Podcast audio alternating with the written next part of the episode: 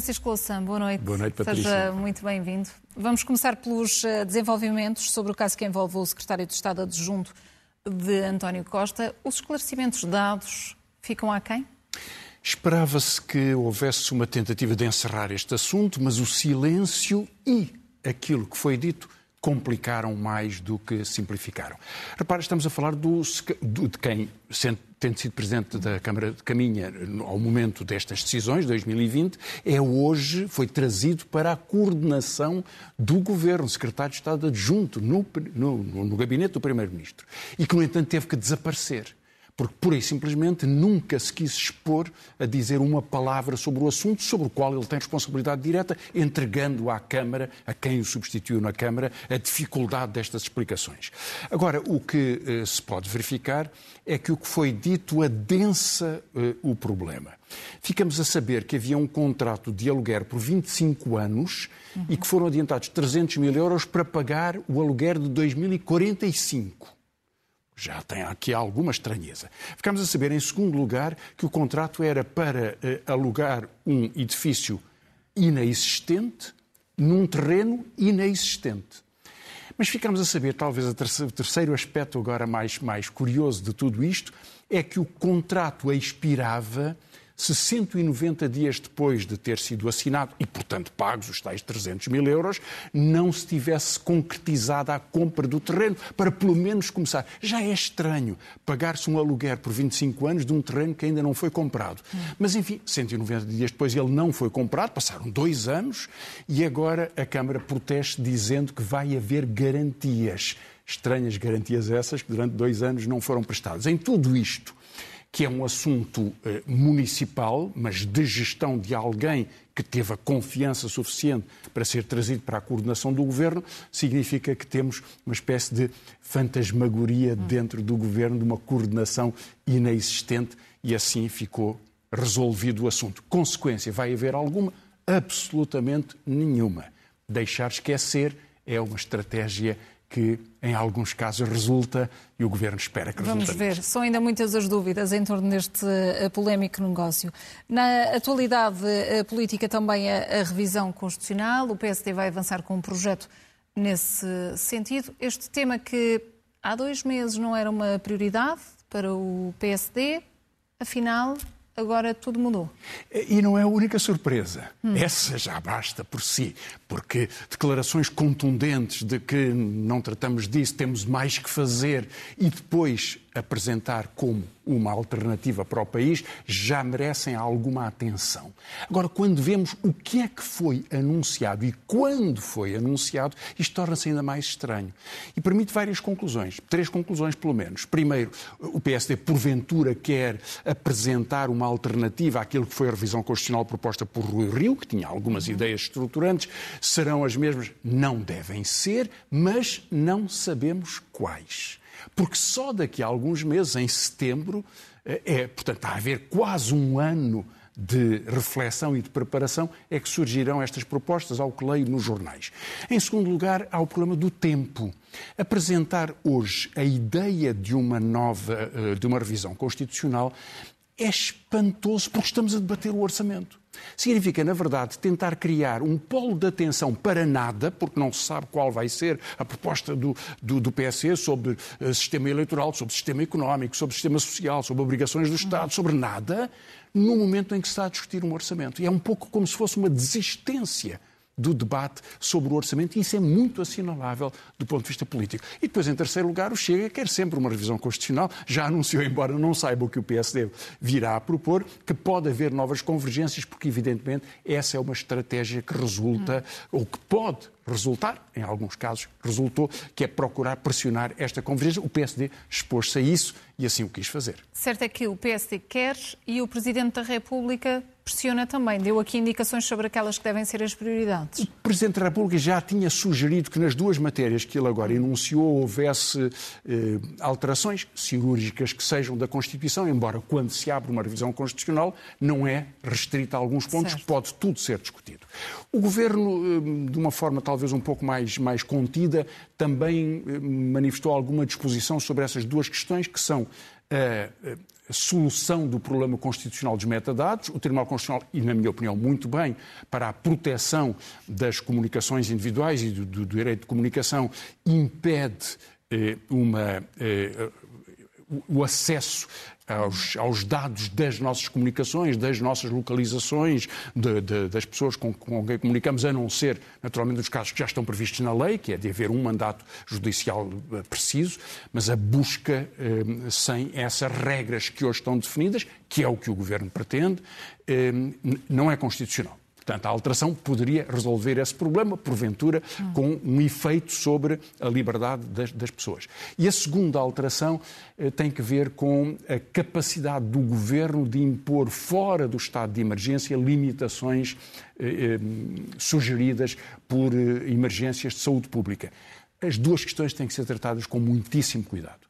E em ambas há sempre o risco de resultar uma limitação à proteção constitucional que sempre demos como boa dos direitos das pessoas, que significa uma obrigação maior das autoridades públicas de eh, explicitarem os objetivos de uma emergência, por exemplo.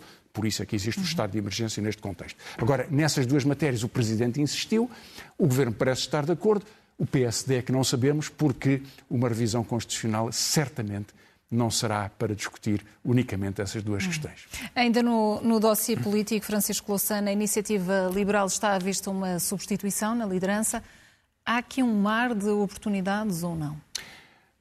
Não, há uma vida interna de um partido que faz as suas escolhas. Há alguma surpresa nesta substituição, porque, na verdade, João Coutinho de Figueiredo conduziu uma campanha vitoriosa do, do, do Iniciativa Liberal, alcandurou um partido expressivo uhum. na sociedade portuguesa, conseguiu uma boa vitória, em grande parte devido ao impulso que ele conseguiu dar, e eh, seis meses depois do início desse mandato e no meio eh, do seu mandato de dirigente da Iniciativa Liberal, mas no princípio do seu mandato de deputado, com razões eh, pouco explícitas, decidiu sair. Na verdade, o argumento principal é que poderia arriscar-se a ficar 11 anos, se ficasse estes 4, depois tinha que se candidatar, eram mais 4, e como já teve 3, 3 mais 4 mais 4, então dá 11. Isto não tem sentido rigorosamente nenhum. Na verdade, ele sai a meio do seu mandato eh, de partido e, e no momento em que mal começou o seu mandato de deputado, resultante da vitória de que é corresponsável. Agora, eh, o mais importante é o argumento político, que era preciso, segundo Coutinho de Figueiredo, alguém que fosse mais popular, ou seja, que fosse mais. Eh, a leitura mais fácil desta frase é que é alguém que seja mais concorrente ao Chega, mais agressivo do ponto de vista da, do enunciado político, mais populista, se assim quisermos usar um termo muito banalizado na política portuguesa. Então surgem duas candidaturas, uma mais próxima de Coutinho de Figueiredo, uma de, um, de, um, eh, de Carlos Castro diferente, e veremos a decisão, porque eh, ela é interessante para ver a, a configuração da direita nos próximos anos. E será, será sem dúvida muito, muito interessante. Olhando para, para a economia, Mário Centeno defendeu a política do Banco Central Europeu, veio aqui a dizer também que devíamos seguir este caminho do aumento dos juros, não respondeu diretamente, mas encara também como uma mensagem para António Costa e para Marcelo Rebelo de Sousa. Acho que é uma mensagem muito direta. Hum. Repare, Mário Centeno, como governador do Banco de Portugal, o Banco de Portugal não é bem um Banco de Portugal, é uma agência do Banco Central Europeu e Mário Centeno tem assento no Conselho de Governadores do Banco Central Europeu e, naturalmente, está convicto de que a política da subida das taxas de juro é correta. E foi isso que ele explicou. E isso contraria as prevenções que tanto Marcelo Rebelo de Sousa como António Costa, um pela gestão direta da coisa pública, outra pela figura do Presidente, que percebem que há uma enorme tensão social, um grande desequilíbrio que é provocado nos rendimentos das pessoas por esta cavalgada. Ainda hoje, Christine Lagarde reconfirmou o que tinha dito na semana passada, em novembro há uma nova subida, provavelmente em dezembro outra, e não ficamos ficamos por aqui. por aqui. Portanto, pode chegar, podemos chegar a ter um Euribor de ordem dos, dos 4%, e, portanto, naquelas simulações, empréstimos de 150 mil euros, significa mais 300 a 400 euros de pagamento mensal, é um rombo gigantesco. Mário Centeno defendeu este ponto de vista, mas ao fazê-lo, explicou também porque é que achava que o aumento dos juros deve ser acompanhado de outras medidas económicas. E isso é a doutrina da recessão.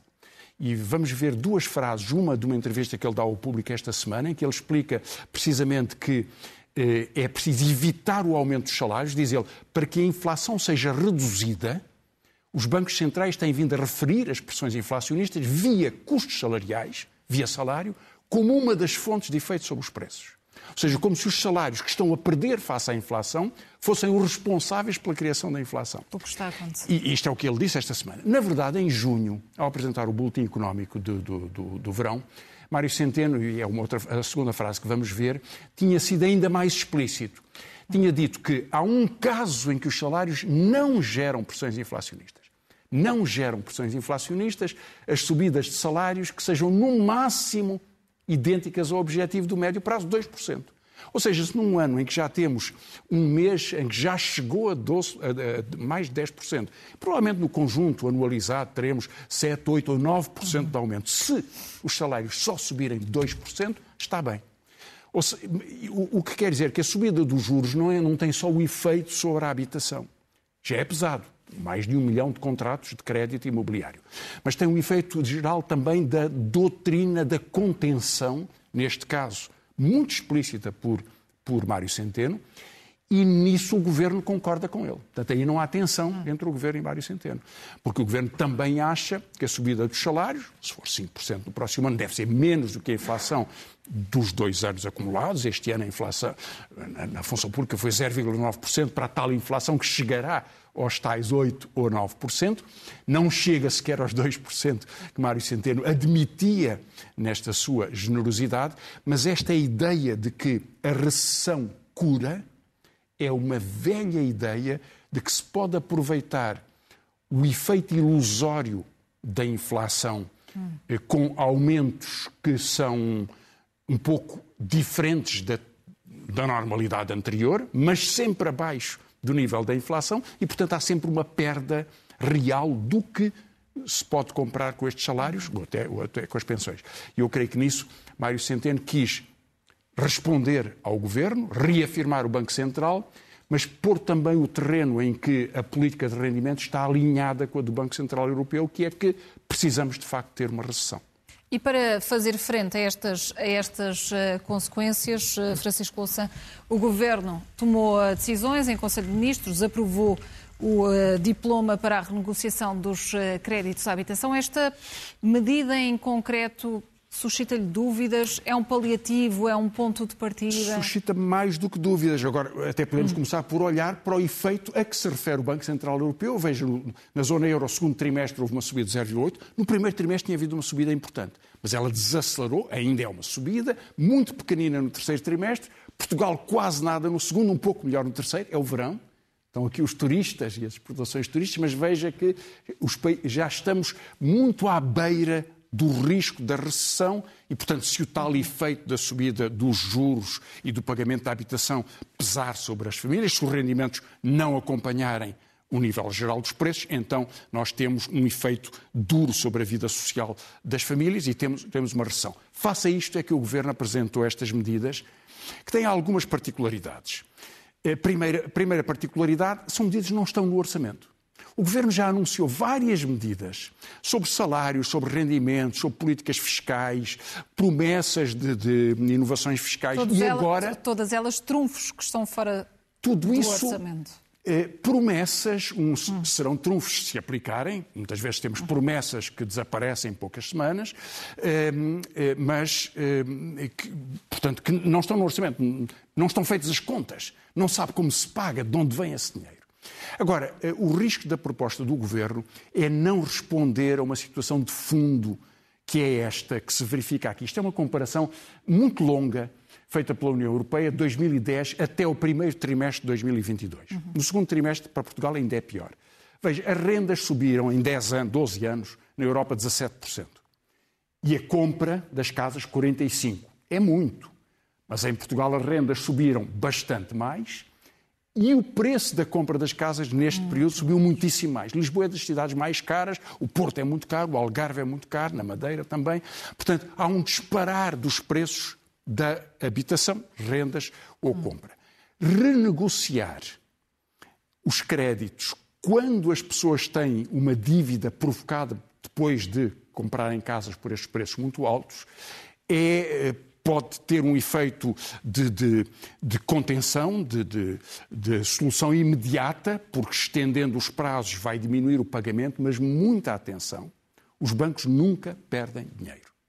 E, portanto, se passar um contrato de 25 anos ou 30 anos para 35 ou 40, o que já é para além do que é admissível, porque é que uma pessoa com 25 anos, um casal com 25 anos, a estar a pagar até aos 70 ou até aos 65? Não tem nenhum sentido que a vida seja organizada para, para comprando uma casa para ficar sempre a pagar uh, essa, essa casa. Uh, portanto, o risco é que essa renegociação seja feita com um pequeno efeito corretivo de curto prazo, mas sempre sem vantagens de longo prazo. Porque não há nenhuma alteração significativa. Aliás, só começaria a partir dos 36% de esforço de rendimento, o que é elevadíssimo. É, portanto, muito significativo. Agora, há um outro problema também ao mesmo tempo, que não é só nos créditos à habitação, que é das rendas, como hoje eh, foi notícia aqui na SIC e no Expresso, que é que com a lei que permite prazos muito curtos dos contratos, muitos senhorios, em vez de aplicarem a restrição do aumento automático das rendas, dizem simplesmente que o contrato para... acabou. E, portanto, podem fazer um novo contrato, pelo valor que for, uhum. ou então vão-se embora. E, portanto, a possibilidade de para os arrendatários e para quem tem crédito imobiliário ter um grande choque de rendimentos, esse é, não há aqui nenhuma solução. E, na verdade, não há nem vai haver. Porque o Governo prometeu as tais 26 mil novas casas até aos 50 anos de 25 de Abril, não vai cumprir. Já reconhece que são 60 mil necessárias, não vai cumprir. Não há capacidade de dar uma resposta que ofereça com rendas controladas, com custos controlados, eh, casas para alugar ou para comprar e reorganiza dessa forma o espaço urbano. Isso era a grande estratégia. Já tenho insistido muito aqui, Patrícia já está farta de me ouvir sobre isso. Há muitas razões por quais isso não se faz. deste tema. É, vai ser determinante na vida das pessoas. Uhum. Vai ser dos fatores mais importantes na organização do rendimento, na disponibilidade das pessoas, na organização espacial numa espécie de apartheid social que se vai organizar nas, nas, nossas cidades, na forma de afastar os mais jovens e os mais velhos, porque têm pensões baixas. E depois, eh, vamos ver, finalmente, uma das respostas que o Governo deu uma das pressões que, ocorre hum. sobre o imobiliário, que é os vistos gold. Diz o Primeiro-Ministro agora, talvez, vamos mudar. Claro que vai mudar, mas vamos ver porque, o que foram os vistos Porque o programa já cumpriu os objetivos para o qual foi criado, pois, disse uh, o Primeiro-Ministro. É assim? Admito que eh, sejam os objetivos que ele queria. Agora podemos é ver quais. O que, é que são, foram os vistos gold em Portugal? Foram 5.168 vistos gold para cidadãos chineses, 1.123 brasileiros, 525 turcos, África do Sul, 469, Estados Unidos e Rússia, quase o mesmo número, 466 e 431. Tudo pessoas que podiam comprar casas a um valor muito elevado. Portanto, o efeito dos vistos gold foi atrair investimento imobiliário, puxando os preços das casas para eh, tornar as nossas cidades, particularmente Lisboa, uma das cidades mais caras do mundo. Agora, o último gráfico que vamos ver é onde é que foi aplicado este dinheiro. Ora, quase toda a compra, compra de, imóveis, de imóveis, 10 mil casos de, foram compra de imóveis, em aplicações de capital várias 816, e atenção, criação de emprego, ou seja, empresas que pudessem criar hum. três ou quatro postos de trabalho, 22 casos. 22. Portanto, diz o Primeiro-Ministro, cumprir os objetivos, sim. Só que os objetivos foi o pior que a sociedade portuguesa podia ter, que era tornar cada vez mais difícil a quem vive em Portugal comprar uma casa com os rendimentos que aqui são gerados. E tornar muito uh, fácil entrar na, na, na, União Europeia com um visto português, outros países fazem o mesmo, aliás, um, através do truque da compra mais cara e da inflação imobiliária. Esta, esta aliança entre governos e banca e setor imobiliário é a tragédia de Portugal dos últimos 40 anos. Hum. Um, o governo, no entanto, como não dá ponto sem nó, ao terminar os vistos gold, lança já lançou, mas vai nómadas reforçar digitais. os nómadas digitais. Na verdade, já existem outras formas, que é o facto de reformados eh, de outros países poderem instalar-se em Portugal pagando só 10% de IRS pensionistas. Qualquer que seja o seu rendimento, taxa plana, podem ganhar 30 mil euros por mês, pagam 10%. E os tais nómadas digitais entram numa categoria que é de residentes não habituais que trabalham em alto valor acrescentado, pagam 20%.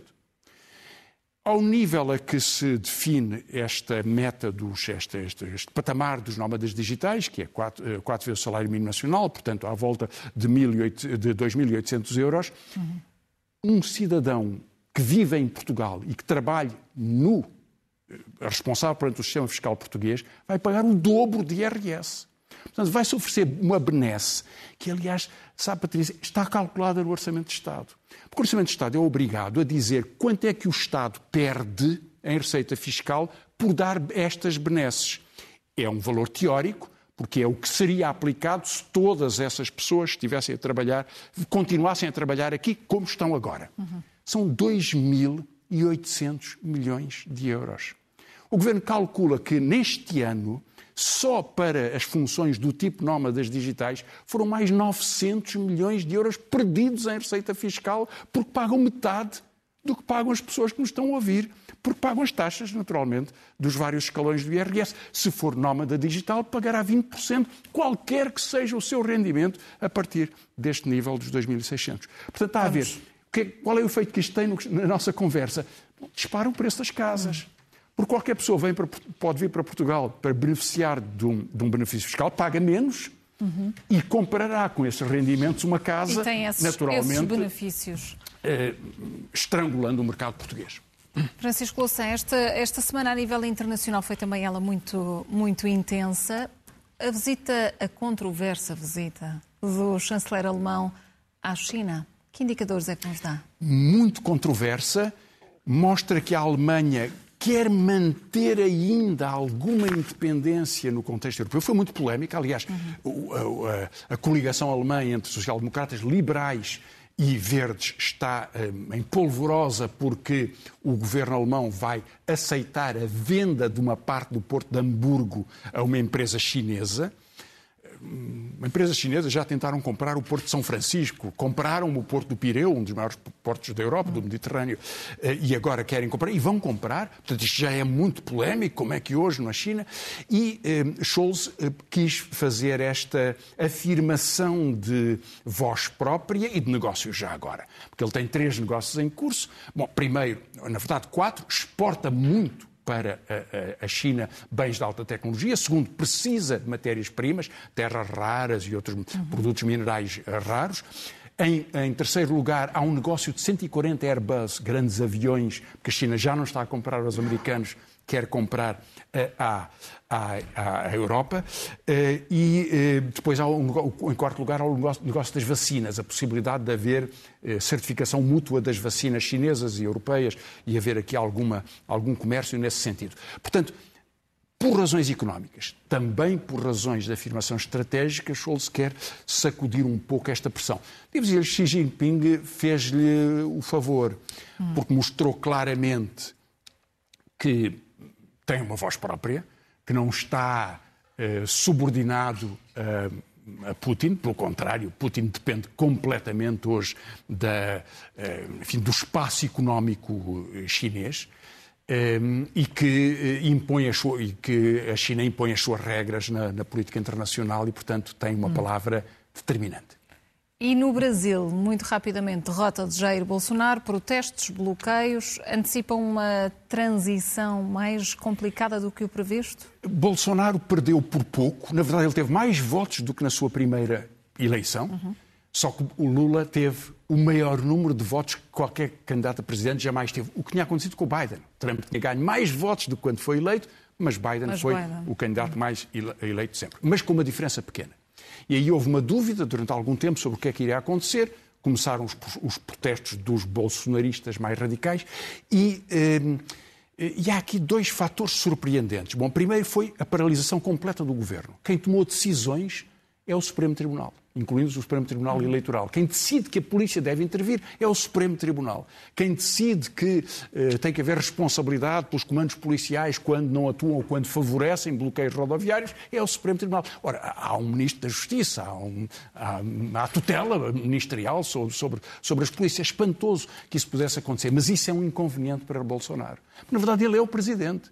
Os protestos podem ser contra Lula, mas ele é que é o presidente que deixa que eh, faltem, eh, falte comida no supermercado, que os, já agora muitos de seus eleitores não possam viajar, não possam chegar aos aeroportos e, portanto, viajar porque as estradas estão bloqueadas. E toda esta sensação de caos é o caos de Bolsonaro.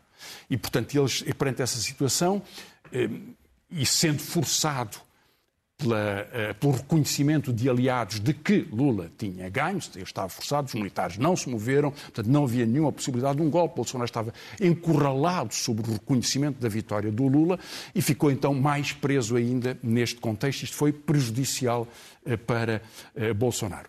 O que nos podemos perguntar, essa é a pergunta também, é se isto significa uma grande mudança na América Latina. É uma mudança importante na instabilidade que o Brasil vai viver como aconteceu também, como está a acontecer depois de mudanças no mesmo sinal, na Argentina, mesmo no Chile, eh, e, portanto, eh, as leituras simplificadas sobre que há uma nova vaga da América Latina são ainda para tratar com, com algum cuidado, porque em todos os casos há uma realidade que é que passou a haver um fator político determinante destas polarizações que não existiu, não existia nesta dimensão e tem um enorme significado. É o identitarismo mais poderoso do século XXI, que é o uso político da religião.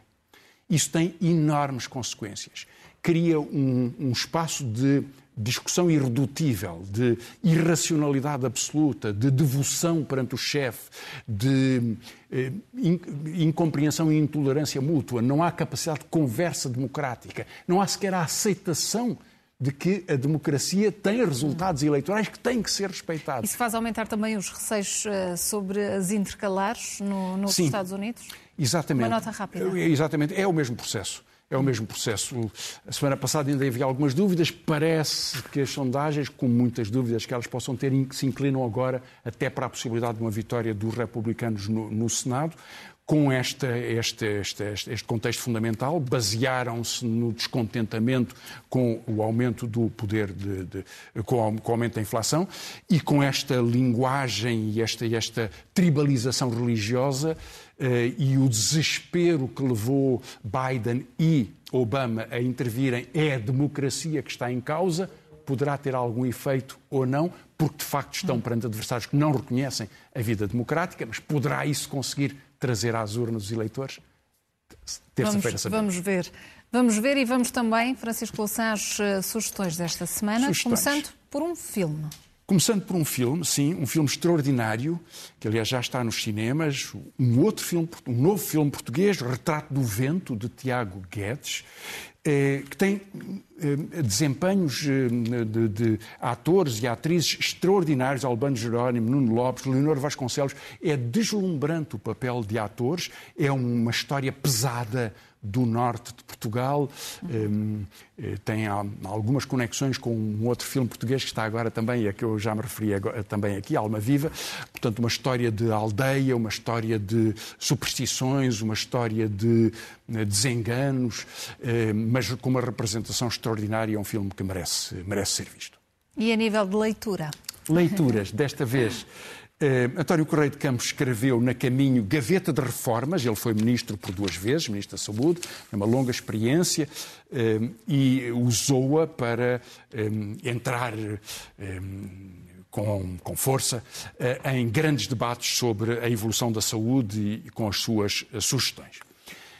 Frederico Lourenço publicou na Quetzal os Evangelhos Apócrifos, que são um conjunto de textos, incluindo o único Evangelho referido a uma mulher, o Evangelho de Maria, que eh, não ficaram na codificação que é feita até ao século IV eh, depois de Cristo eh, e que constitui a Bíblia oficial, mas que são textos que têm que são escritos, gregos e latinos, que são escritos nesse mesmo período, contando versões da, da história de Jesus. João Pedro Jorge, no Dom Quixote, um grande, o Super Camões, uma detalhadíssima biografia de, de Fernando Pessoa. E, finalmente, três romances. A Escrava Açoriana na Cultura, de Pedro Almeida Maia, final do século XVIII, uma viagem de uma família dos Açores para uh, o Brasil. Agora, final do século XIX, o homem mais feliz da África, Miguel Szymanski, na Bertrand, eh, uma história de intriga em Lisboa.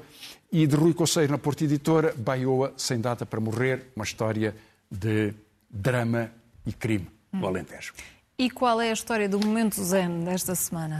Um, bom, eu não sei se nos, se nos, vamos ver livres dele tão depressa. Desconfio que ainda vamos voltar a ouvir falar de Bolsonaro, talvez aqui em algum momento zen. Ele é um, um grande fornecedor dest, destas histórias, mas aqui é uma história de devoção de alguém que achou que ele fez um enorme papel para o mundo que fala português. Vamos ver. Francisco Lassan, boa noite, obrigada e até para a semana.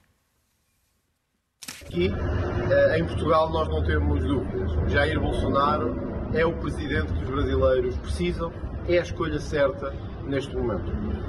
Muitas vezes não há duas oportunidades. E este é um momento em que não vai haver duas oportunidades. O regresso de Lula da Silva ao poder é uma tragédia para os brasileiros, é uma tragédia para a América Latina e é uma tragédia para o mundo que fala português. Eu gostava de saber a sua opinião. Você entendeu o que você falou? Não entendeu? Eu tive, você que entendi. Tive como. Se quiser, eu repito. Não, mas se vai repetir, eu vou continuar não entendendo, tá? Eu não falo espanhol nem português.